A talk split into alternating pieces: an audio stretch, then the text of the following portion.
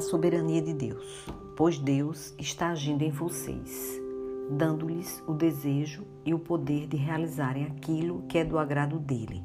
Filipenses 2:13. A soberania de Deus está sempre acima da nossa vontade, da nossa compreensão e dos nossos planos. Isso faz a vontade dele por detrás da nossa vontade e o seu realizar por detrás do nosso realizar. A pergunta não é se temos ou não vontade própria, mas sim é por que escolho o que escolho. E a resposta única e definitiva é por causa de Deus. As emoções costumam ser as mais diversas quando sentimos que nosso mundo autossuficiente desmorona ao nosso redor. Mas quando compreendemos a dimensão da vontade soberana de Deus, conseguimos reconhecer a supremacia do Criador em absolutamente todas as coisas.